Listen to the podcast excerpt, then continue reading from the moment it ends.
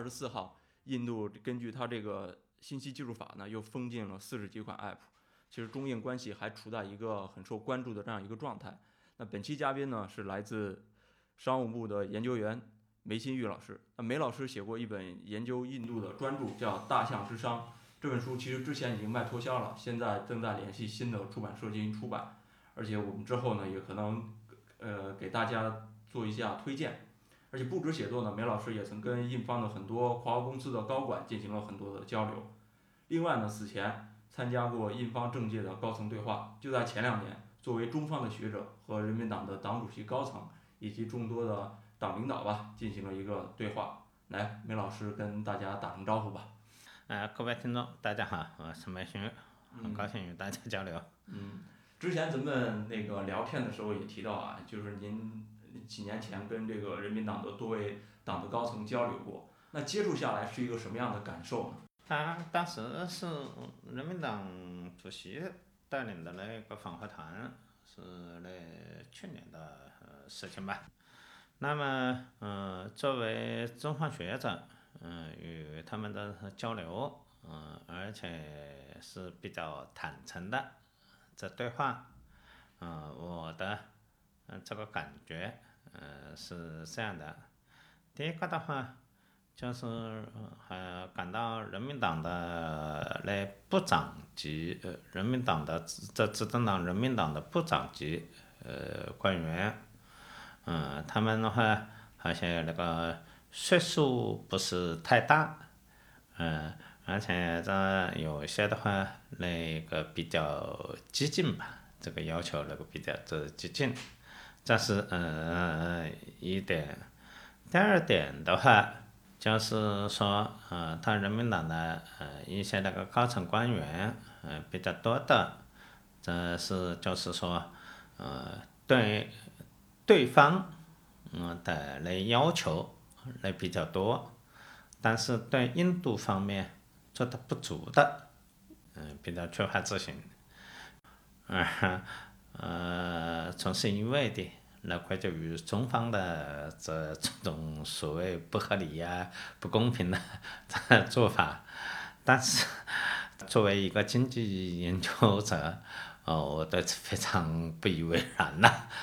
咋看？当然的话，就像他人民党的那主席呀、这样的他呃层次的这人士的话，嗯、他呢讲起来，这呃发言这表态的表态的话。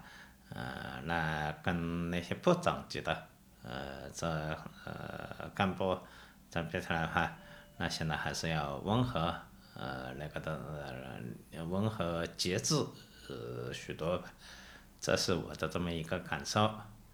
嗯、我不知道，呃，他们的呃那些部长级呃干部，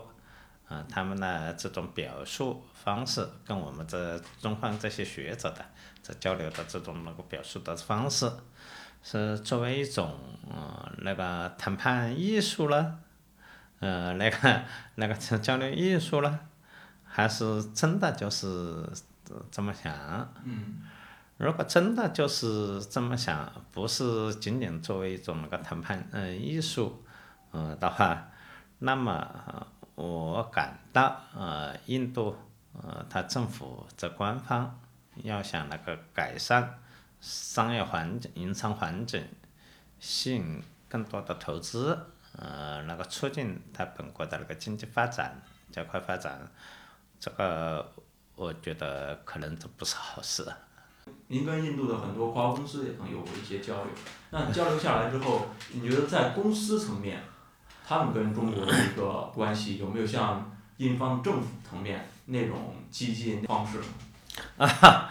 来跟印方公司嗯呃在交流的，与印方那个印度政界来交流的这个感觉感受的话，差别比较大，差别比较大。为什么差别比较大呢？他们的公司企业的的高层的话，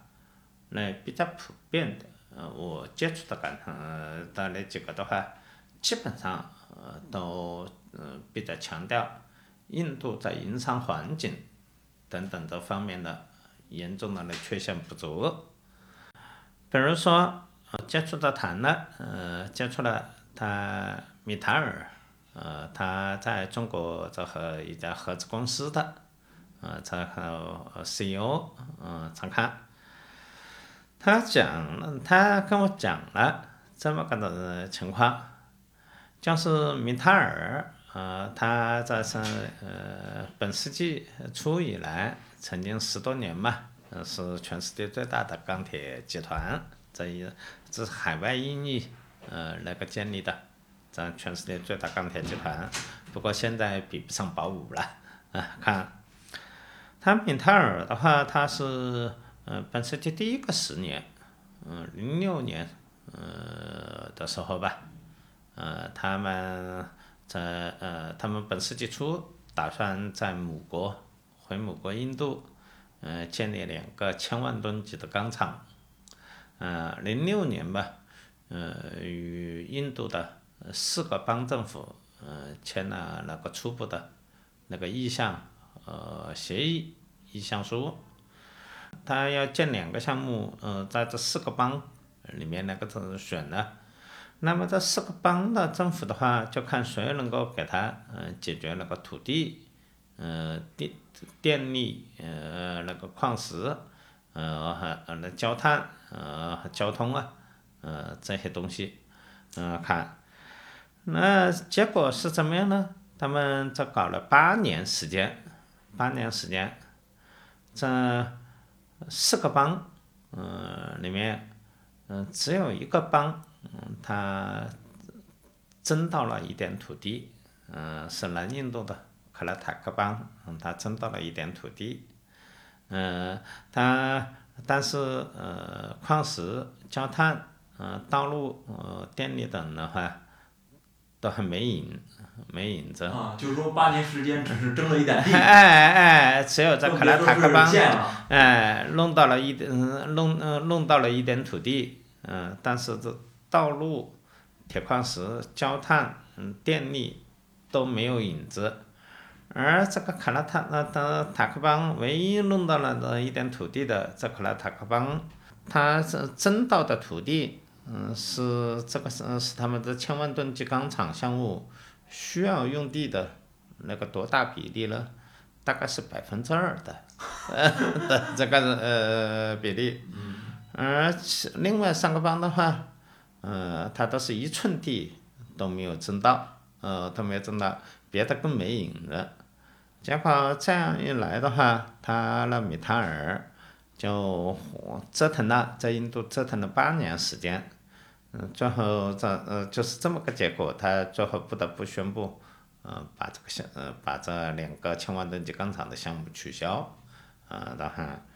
而与此同时，相对应的，嗯，他跟呃湖南的华菱钢铁呃合资的呃合作的这个呃华菱悍马的汽车薄板的这个项目，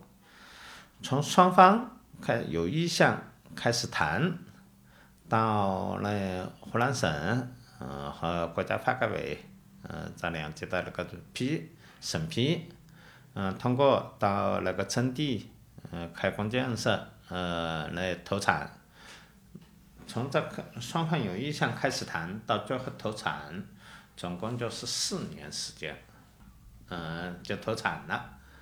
而那个呢，印度那方面的话，再看的话，他是不是花了八年时间的话，就是说只四个地方只有一个地方弄到了，嗯，给他们增到了百分之二的那个用地。这嗯样一来的话，嗯，我呃这是给我那个呃感受这很深的。嗯，这其实也是印度这个效率的问题，它跟自己国内的这个啊，经印度的那个有关系呃。，来就印度企业界人士的话，啊，特别是大型的跨国公司来企业界人士的话，他从事制造业的这块，他比较呃能讲一讲，嗯，比较肯客观的讲一讲，来印度营商环境啊等等的方面存在的缺陷。嗯嗯，要不然他为什么不在印度生产，要跑到那个中国来呃生产呢？嗯这是，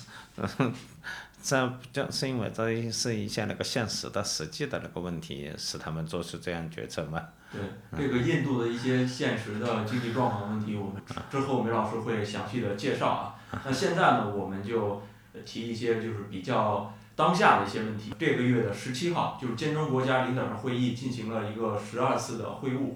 金砖国家里肯定是有这个印度的嘛，这也是最近这个中国领导人和印方的领导人在出现在同一个会议上嘛。那这次会议是否意味着可能中印关系上有一些缓和或者有一些降温的这样情况出现呢？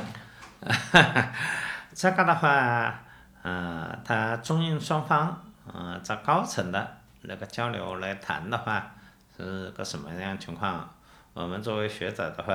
呃，我们呢看的话肯定是不知道，也不会那个就是主动去问呐、打探这些呃东西。但是的话，作为那个研究者，我们从这些外部表现的这些迹象来看的话，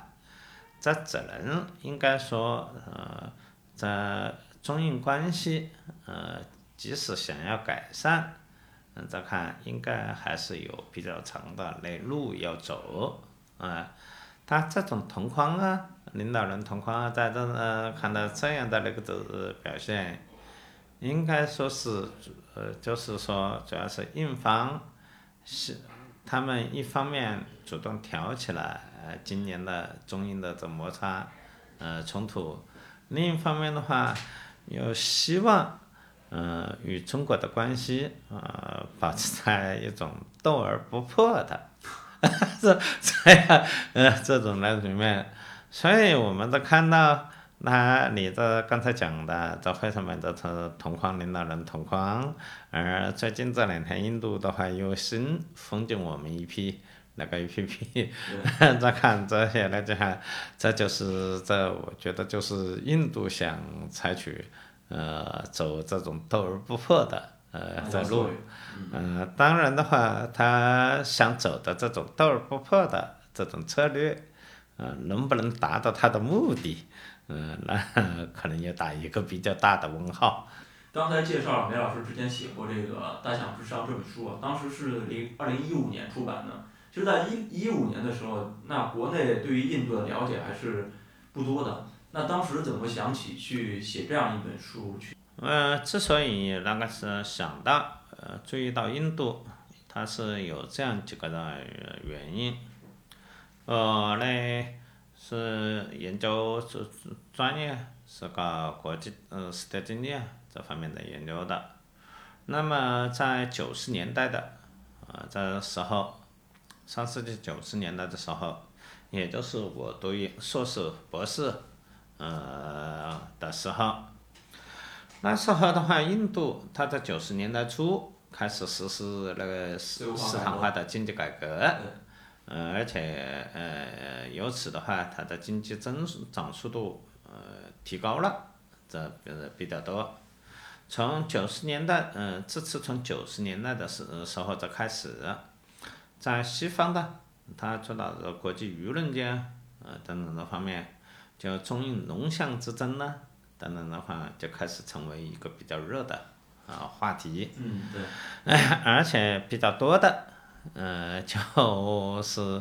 他西方那个主流的，呃，来观点的话，是认为印度是最大民主国家，呃，当看有通行英语啊，等看，所以的话，印度的它的那个的、呃、增长潜力，那发展前景肯定比中国好，啊、很快的话，这就会那个超过呃中国的发展等等这样情况。而且那个时候，嗯，在八九十年代的时候开始，它印度的出口导向的软件，呃，产业取得了那个长足的发展，引起了我的关注。嗯，我第一篇呃，那个关于印度的论文，呃，那是说，就是我来在读博士时候来写的那个印度那个软件，呃，产业的，呃，这论文，呃，发表在比较高层次的在刊物上面吧，学术刊物上面。而这到两千年我博士毕业，呃，这之后嘛，呃，再看他中印竞争呢，印度代表的这个话题的在国际上面的热度的话，它还在持续的，来呃持续的上升。嗯。呃，正因为呃因为这呃在这样一种呃背景下面，嗯，而且它呃西方的它主流的。呃，来论呢，还认为就是说我们的经济增长模式是有问题的。印度的经济增长模式，它更多的依赖内需，特别是来消费的，来这拉动来增长。因此，印度的那个经济增长模式比中国的这经济增长模式的话更可持续、更有潜力的呢。呃，这个就是呃本世纪的其第一个十年的呃那时候。当时的呃美联储的主席呃那伯南克，他访华到中国社科院呃来做讲座，呃说他还特意拿印度作为那个作为中国应该学习的榜样，比较对象。我们在这说，由此来那个呃增加了对印度的那个研究，写了一系列的那关于印度的呃这文章。是这么呃，很哈，最后的话积累来看，呃，也根据我对呃中国啊它国家发展路途当中可能遇到的一些问题的这想法，我想的话，对印度的这一些看法，再判断，就很简单起来，我把它写成了，写了这么一本书吧，嗯，看。对，当时应该是第一个十年之后，中印之间这种对比比较还是很流行的一种比较方式了，应该说。就但是后一个十年，就是一零年到二零年这个时代，似乎已经不那么对比了，是吧？这个从九十年代，呃，到现在，呃，这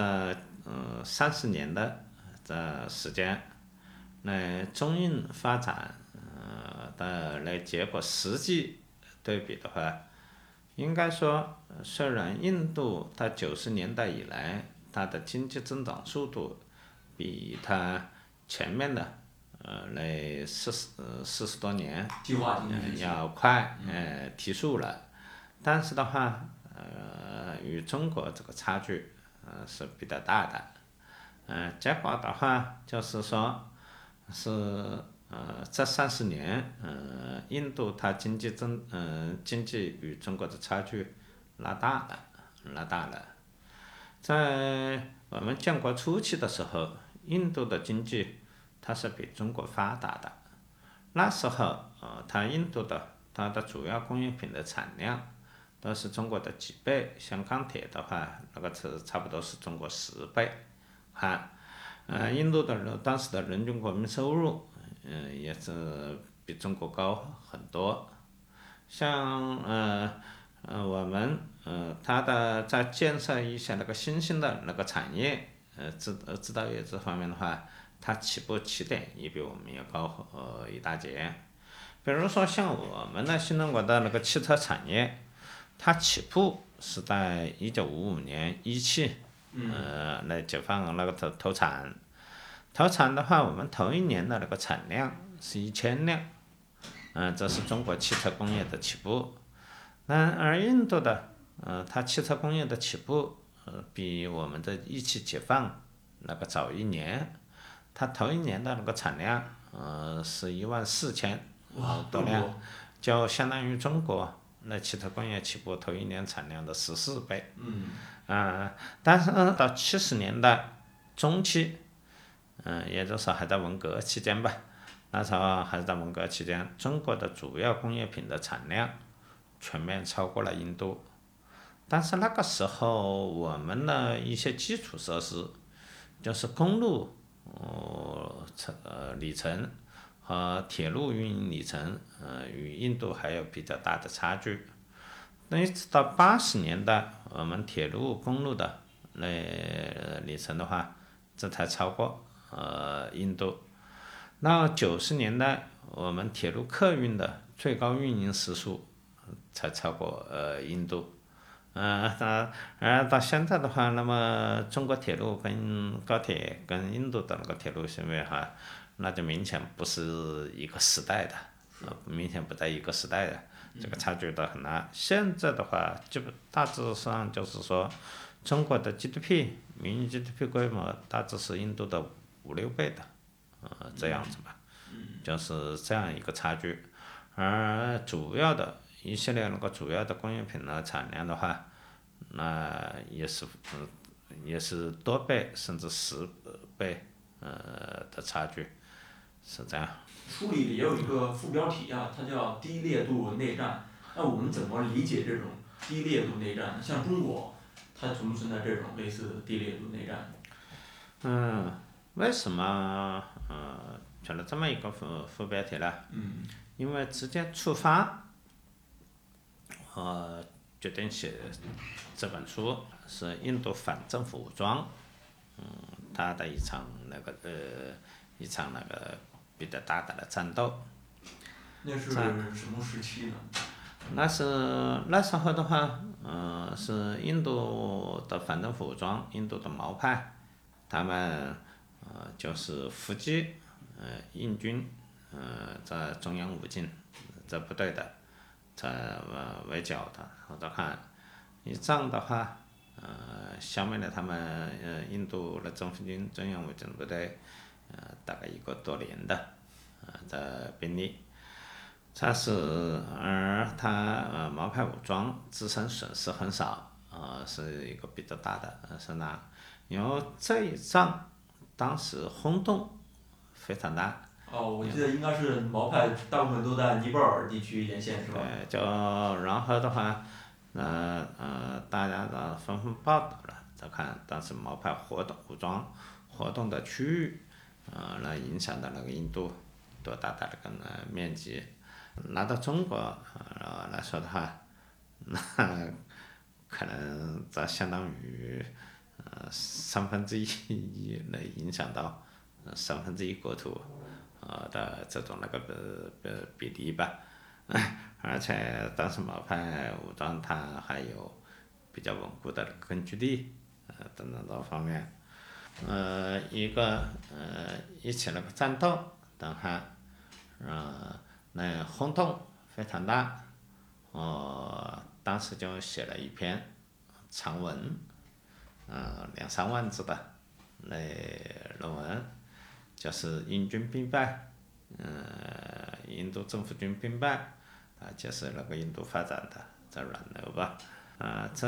样这一篇文章当时在呃有关的那个渠道呃那个发表来这影响。呃还比较大吧，这样子的话，写完了，这这之后，这这出来之后，我感到意犹未尽，嗯，就想把我来多年的观察思考，的，问题，再看的话，结合把它的发展提升，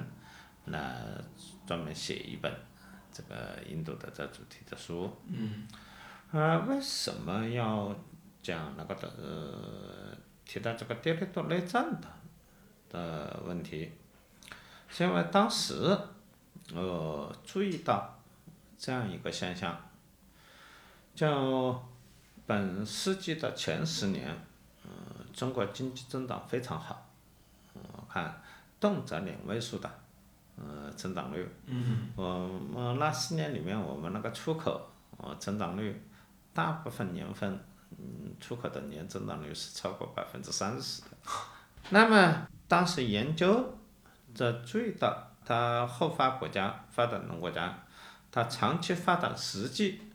我注意到这样一个现象，就是历史上面经历过经济发展起飞的这后发国家很多，但是能够修成正果的非常少，大部分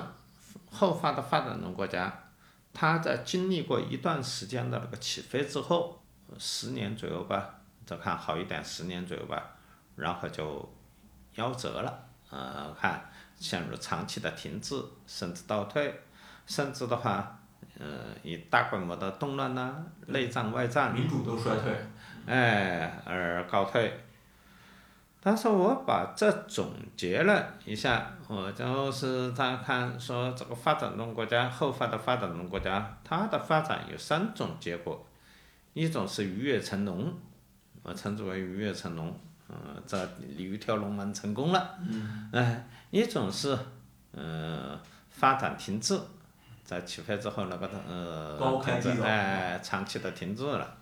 嗯，一种的话是最糟糕的，就是起飞夭折，它的那个曾经的经济社会发展的起飞，完了的话，在大规模的动乱甚至内战外战当中而夭折，整个国家大幅度的倒退。那么这样的那个情况，我们见到了这很多，啊，看，像那印度的话，它本身就是一个长期的发展停滞典型，因为当时印度刚刚独立建国的时候是雄心勃勃，很那个呃牛气冲天的，呃，然后呃再看，而且这呃，但是为什么呃他藏独势力宁可选择投靠印度，呃也不愿意当中国人？啊，里面有一个重要原因，因为当时印度比中国发达很多，它，呃，在在一九六十年代初、五十年代末、六十年代初时候，他印度的主流的大牌的经济学者，他们还发表过的那经过严密统计计算的这经济学论文，得出的结论，呃，印度三十年时间，也就是一九九一年。呃，它的人均收入，呃，就会超过法国，然后追赶那个美国，这有点大跃进的意思，是吧？嗯，但是的话，嗯、在最后发展的结果是怎么样？他赶超美没有赶超成，呃，结果那个自己被东南亚被中国，呃，那个甩下来的那个一大截，咋看？而像有些国家，它的那曾经的那个经济发展那个起飞，呃，毁灭在大规模的社会动乱呐，呃，和甚至内战外战呐，呃，这当中我们见到很多非洲啊、亚洲啊，呃，那个前苏联国家，那个南斯拉夫啊，我们都看到了，呃，这样的这情况。那么，嗯，我，呃。研究了，注意到这样的这现象，我就嘀咕起，想到了这么一个问题：中国的这样的这个发展，啊哈，它最后的结果会是什么？它是能够鱼跃成龙、修成正果呢，还是在这一段嗯时间，在几十年的快速发展之后，陷入长期的那个停滞、发展停滞？甚至更糟糕的，会不会起飞夭折？嗯，让我们此前这几十年的奋斗的成果，在大规模的国内动乱，甚至更糟糕的结果当中化为乌有而倒退。我看了这个世界上别的国家这种那个普遍的那个现象之后，我不能不担忧，这样的厄运会不会落到中国头上？印度呢，它的人口规模等等这方面，呃，是与中国最接近的，呃，发展中国家，它已经陷入了明确的陷入了长期的那个发展停滞，陷入过长期的发展停滞，而且它有那个大规模的那反政府武装啊，这种那个地内独立战，解剖，呃，印度这情况可以给我们中国。提供比较多的呃呃借鉴和警示，呃，之所以呃呃提了这么呃写这么一本书，呃这这么一个选择这么一个题目，出于这样一个目的。嗯就这本书里也详细介绍了印度的一些国内的现实情况，它为什么会出现这种发展停滞的状况，其实跟它始终面临的这个三座大山是有是有直接相关性的因素的，比如它的税制啊，它的那个征地问题啊，它的劳工法呀，这些都是它困扰它发展的一些具体问题。那我们就可以针对一下这些具体问题来说一下。就穆迪政府上台之后，其实他在发行新钞，也进行一些所谓的税制改革，把各种帮税、什么中央政府的税统一起来，就媒体上叫这个 GST 改革呀。那可以介绍一下这个印度之前的税制是什么样的吗？那经过这个 GST 改革之后，有什么样的新的变化？它是这样的，印度呢，呃，它是个联邦制，呃，国家，它的邦，呃，政府这权力比我们的省，这这直辖市自治区政府权力要大啊、很多，呃，这，呃，所以的话，在印度独立之后很长时间，呃，它地方邦啊。啊，和地方政府，它制定税制等方面的自主权是比较大的。嗯，这个国家它长期是没有全国统一的税制，这带来一个什么样的个结果呢？就是印度导致那几十年时间里面，印度邦和邦之间的这个贸易，这看的话，它在很大程度上面，呃，近乎那个国际贸易。近乎国际贸易，而且在很多情况下面的话，呃，它国际贸易，印度的它的那个国际贸易，比它国内邦和邦之间的邦际呃经贸易的话，呃，贸易壁垒还要更低。这里面那个税制，呃，就是一个非常呃大的问题，它导致呃，那它印度的好多那个企业，你要开展那个跨邦。在不同邦的时间呢，那个当中同时开展那个业务经营，这个税制非常复杂，它不仅仅是呃增加了成本，呃而且的话很，让你很容易犯错，犯 犯错而付出额外的那个代价。那么嗯这样的话，你印度要想那个作为一个统一呃国家，呃建呃呃发展。你需要建立那个全国统一的呃市场，而你要建立全国统一的市场，你没有全国统一的税制，那是不可想象的。呃，从这方面来看的话，我们就能理解，呃，莫迪他推行的这税改，呃的重要性。这，嗯，可以这么说吧，嗯，那么他，呃，印度跟中国不一样。呃，中国它几千年，呃，是建立了，一直是这个大一统的那个传统，全国统一的税制对中国来说，这是个几千年，呃，一直那个实行的，呃，这现实和历史传统。但印度的话，它历史上没有个统一的这印度国家，现在这个统一的这个印度国家是英国人，嗯，建立的。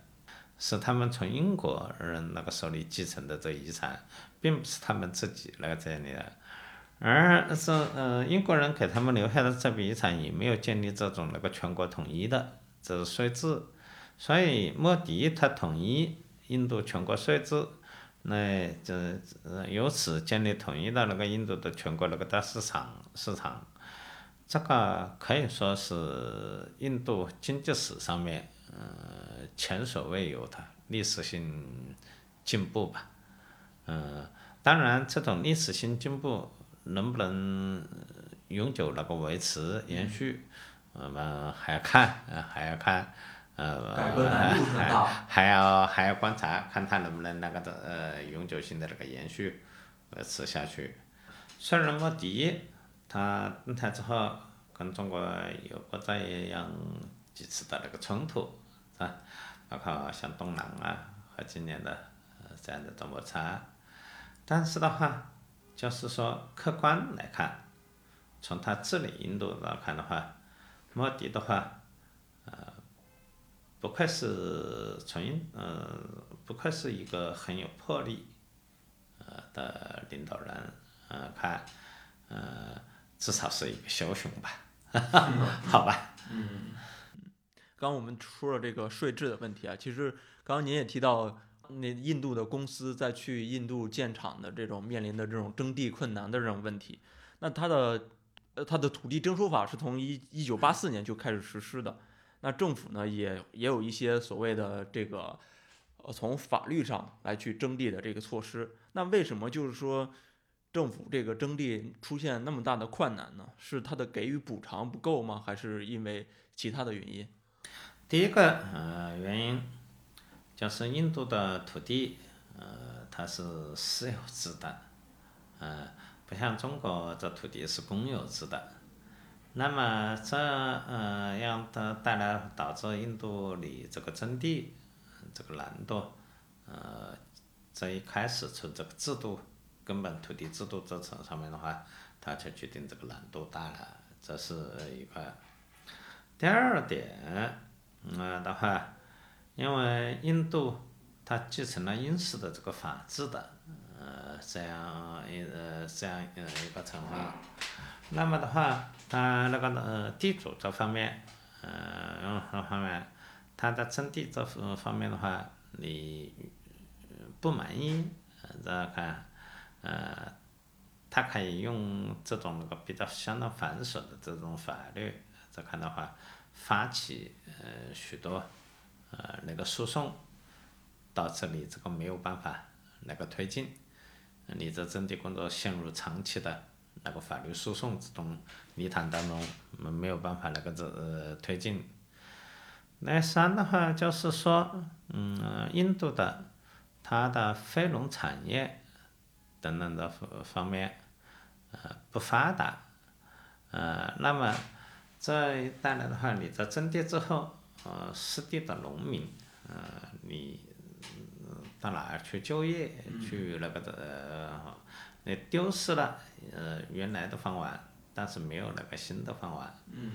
这不像中国，中国的话，它那个呃开放以来的这个征地啊，这情况的话，中国一直就是说，呃工业化进程呢，这大力在推动。那么，呃，八九十年代以来的这大规模的征地的呃情况下，你呃虽然呃就是说农民失去了一些那个土地耕地，但是的话，他们哎，他们的非农产业部门得到了个新的，呃，收收入更好的就业机会，就是打破了呃旧的，呃那个呃老呃旧的饭碗，但是拿到了一个呃更好的，呃更大呃含金量更高的那饭碗，那么这也这这是降低了。这是大大那个降低了这这征地的那个阻力，形成了一个良性循环。但是印度它还没有形成啊这样的良性循环。印度它的社会嗯上面跟中国相比是高度多元化的，高度多元化的。它的那个民族宗教构成嗯是非常多的，不像中国的话，是汉族的话，它一直占百分之九十几呃人口。它印度的话，它就是最大民族印度斯坦族也占不到一半，嗯、这样一来的话，一些征地啊等等的方面，这本来是比较单纯的，可你本来可以作为比较单纯的那个经济经济发展问题哎，问题的一个话，但是的话，它在印度的这个环境，这种多元化的社会环境下面，它就很容易呃搞成政治问题。那搞成政治问题，这就这就很难那个的很难嗯解决了。嗯、再看，而与此同时，印度的它实行的这个代议制民主政体，要使得有心者，他很容易，比较容易通过那把这种事情弄大，把它政治化，来赢得那个政治上面的那个好处，啊，受到那个收益。但在中国的话，没有，这不是这样的。中国是行政主导的呃政体，就是说体制内的话，你如果把把这个事情闹大的话，对你的那个政治发展是没有好处，只有坏处。再看，所以的话，所有这一切，那合起来，就导致印度的它征地那个分外困难。嗯这里还想跟您探讨一下一个问题，就是您书里面其实也写到了，一九四九年印度也在进行这个土改的问题。那印度的土改，它好像似乎是造成了最终的结果，就是土地出现一个寡头的局面，土土地被少数人集中的拿在手里，失地农民开始出现了。那这是不是后发展中国家普遍出现的一个问题呢？就是在土改当中会造成很多那个农民失去土地，使得很多这个土地集中在少数寡头手中。就是说那种封建的土地所有制，嗯，它在历史上面，呃，曾经，呃，曾经发挥过，呃，它积极的作用。就好像我们解放前的这个土呃土地所有制的话，它在历史上面，呃，是发挥过那个长期的那个积极作用。但是的话，到了这种工业化的那时代，呃，对于我们这样一些后发的国家来说，它呃和这样的人口的那状况来说，它这种封建的土地所有制已经成为那个阻碍这个社会呃进步的呃社会经济呃和那个经济发展和社会公平的呃那最大的障碍呃是之一。所以的话，从嗯二战嗯之后再来，它后发的发展中国家来发展的情况来看，基本上我们可以看总结一下，可以看出这个情况。你搞了土改的，在发展中国家和地区，你经济嗯是社会发展不一定能发展的好，但是你没有搞土改的。那是绝对发展不起来的。在里面，它比较突出的像菲律宾呢，菲律宾它在二战结束的这时候的话，它的人均收入比日本还高。嗯，大看那个时候它呃比较好的那个经济那个条件、社会条件下，它没有搞土改，结果菲律宾它一直那个发展掉下来。到八十年代起，不得不又开始呃启动土改。但是拖着到现在这几十年，呃，差不多四十年，仍然没有什么进步。那印度的话，嗯，在独立建国之后，嗯，他也要搞土改，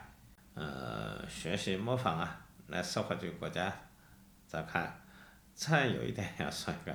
印度它，呃，的宪宪法里面自称是社会主义国家，对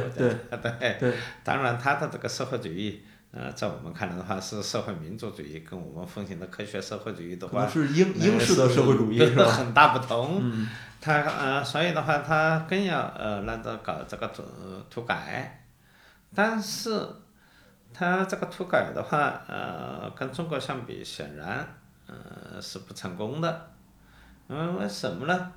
他的独立后的这个领导阶层，看的话，大部分来自于这种那个。地主和那个的呃，权贵这个哎，权贵阶层，呃，它里面要想涌现出一些愿意牺牲自己当前的那个客观利益来呃利益来求得整个国家发展，要涌现出一些呃这样的那个人志士仁人，那是可能的，但是你要想指望他整个这样的一个阶级。都有这样的自我牺牲的那个种，这很，这是不可能的。所以的话，他们那个呢是很难执行，而且印度的法治，嗯，也给这些呃那个地主，呃创造了，呃也创造了良机，嗯，他们呃创造了他们利用可以利用的那个机遇机会。那么你要土改吗？那么他地主的话，他可以非常低成本的。来那个是发起那个诉讼，啊，结果让你政府的想要那个土改那个重新分配土地的，呃，这行动的话，就是现在这个诉讼接连续不断的那个诉讼的泥潭里面，呃，几年甚至几十年一直在打官司，就是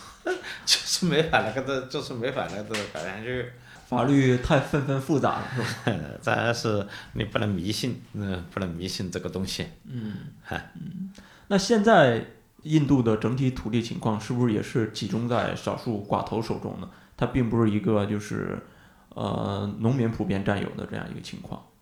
应该说，呃，还它大部分土地，呃，还是集中在那个地主的手里的。嗯。看，它印度独立那个七十年了，七十多年了，但是这个情况的话，未能根本改变。为什么呃英国毛派武装啊，呃能够诞生人并发展起来的啊？它在农村里面的话，就是这个呃农民。无地则返了，呃，又没有别的营生。嗯，那穆迪上台之后，其实这个土地也是作为一个很重要的改革策略之一了。他也试图为这个征这征地问题去松绑。不，我看像一些工业的走廊、农村基础设施建设、国防等等一些领域去开绿灯。我不知道最后的结果是怎么样。略有改进，略有改进。那其实除了这个征地问题，它的劳工问题也是一个很重要的，呃，它的经济现实情况。啊，有人统计过说，印度有两百多部针对这个劳工跟工厂的法律啊。它就如果你去建一个工厂，它的合规难度其实是非常大的。那为什么印度会建立这么复杂的一个劳工法案呢？它是一个什么样的传统使它建立了这么复杂的一个劳工法律呢？现在的这个印度国家，嗯，它是继承了。呃，英属印度殖民地，呃的那政府结构和法律体系继承下来的。我们前面讲了，呃，前面讲了，印度历史上没有自己建立的这个统一的这个国家，是英国人建立了这样一个统一的在印度。对。他们英国人建立了这样一个统一的印度，然后在上个世纪初的时候，他们嗯就把这个英属印度殖民地。呃，这建立为一个国家，呃，就是说印度帝国，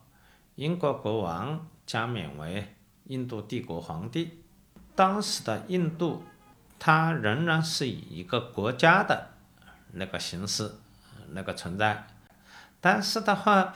嗯，是这个国家印度帝国的皇帝，这支君主是英国国王。英国的话，它呃管理着。呃，那个呢，掌握着这个的印度帝国这个国家，它政府的那个统治权、治理权。那么在这样的一个结构，政府和法规引进了很多英国的欧洲的，啊，欧洲当时的他的那劳工啊等方面的这份法律法规。那么，嗯，哦，阅读。哦，那尼赫鲁他印度的发现呢，等等哈，我感到，他们为了赢得呃那老百姓的那支持等方面呢，呃，那也特呃特别呃也比较呃关注于引进一些那个当时看起来是很进步的那劳工那个法规啊，维护那个劳工权益的呃这样的那个法规，嗯。所以我们就看到了，呃，他这种那个继承下来这种那个复杂的，啊，劳动法的体系。当然的话，嗯，他这种复杂的劳动法的那个体系，当时看着有它的好处，呃，有它的那个进步性，但是时间长了，然后看，就看着它这些劳动法规的，呃，它的那个问题。妨碍了，呃，对印度的那个经济社会发展起到了总体来说是起的是那个阻碍的，呃作用。嗯。那根据您后期的一些跟踪了解的话，就是中国企业过去那边去建厂会遇到这些问题吗？比如说征地啊、劳动问题，他们是怎么去沟通、怎么去解决的？这？啊，中国企业去的话，这一样是一个大麻烦。比如说的话，他印度的劳工法规长期呃规定，你企业员工呃你一个企业呃的话，你如果雇员呃员工达到超过一百，那么的话你的员工呢开除啊呃等这结果啊等看的话要政府审批，要政府审批。你如果放到印度还没有独立的时候，那个时候的话看可能。还说得过去，那个时候呢，在对于印度来说的话，你几十个人的，呃，那呃一百多个人的，呃呃，这一百多个人的那个的工业企业的话，制造业企业的话，那个时候就是那个时候的大企业了。来看的话，代表那个先进呃生产力了，嗯来那个维护啊，权益，而且那个时候的那个工人的话，在印度总人口那个很少比例。但是在二战之后，这呃你这经济产业的发展，你很多产业的话，它要讲那个规模效益。你这一百多个人的那个企业的话，就没有这个呃规模效益。那很大部分的制造业企业都超过这个百人的，呃，这规模的呃当当成呃这个规模了。嗯，这个时候的话，你这个是限制等于那不把那企业它经营自主权给剥夺了吗？呃，再看，而让你的劳动力市场非常僵化，而且也使得它很多企业，呃，为了避免逃避、规避这样一个管呃这样一个限制，嗯，他就特意呃把自己本来你可以建一个呃几百人、几千人的那个厂，这样的话在一家那个厂嗯子的话，你可以实现规模效益。但是的话，这呃，你建这样那个可以达达到经济生产规模的厂的话，你的那个员工管理的你用人，呃，解雇的话，你都要经过政府审批，没有自主权的。所以，他很多企业的话，他就不搞这一个的单独的这个大厂，他要那个的把单独呃一个大厂拆分成多个，呃，甚至几十个，百人以下的呃，几十个那个不到一百人的，那个是小企业。那你这规模效益不就完了吗？所以应该说是他的呃这种超前的呃保护那个权益，最后的结果呃可能是让一些工人阶层成那个那个对于这个社会来说成了工人贵族，而且也妨碍了这整个社会的它的发展进步，嗯、也限制了。嗯，这些工人贵族阶层他们自己的成长。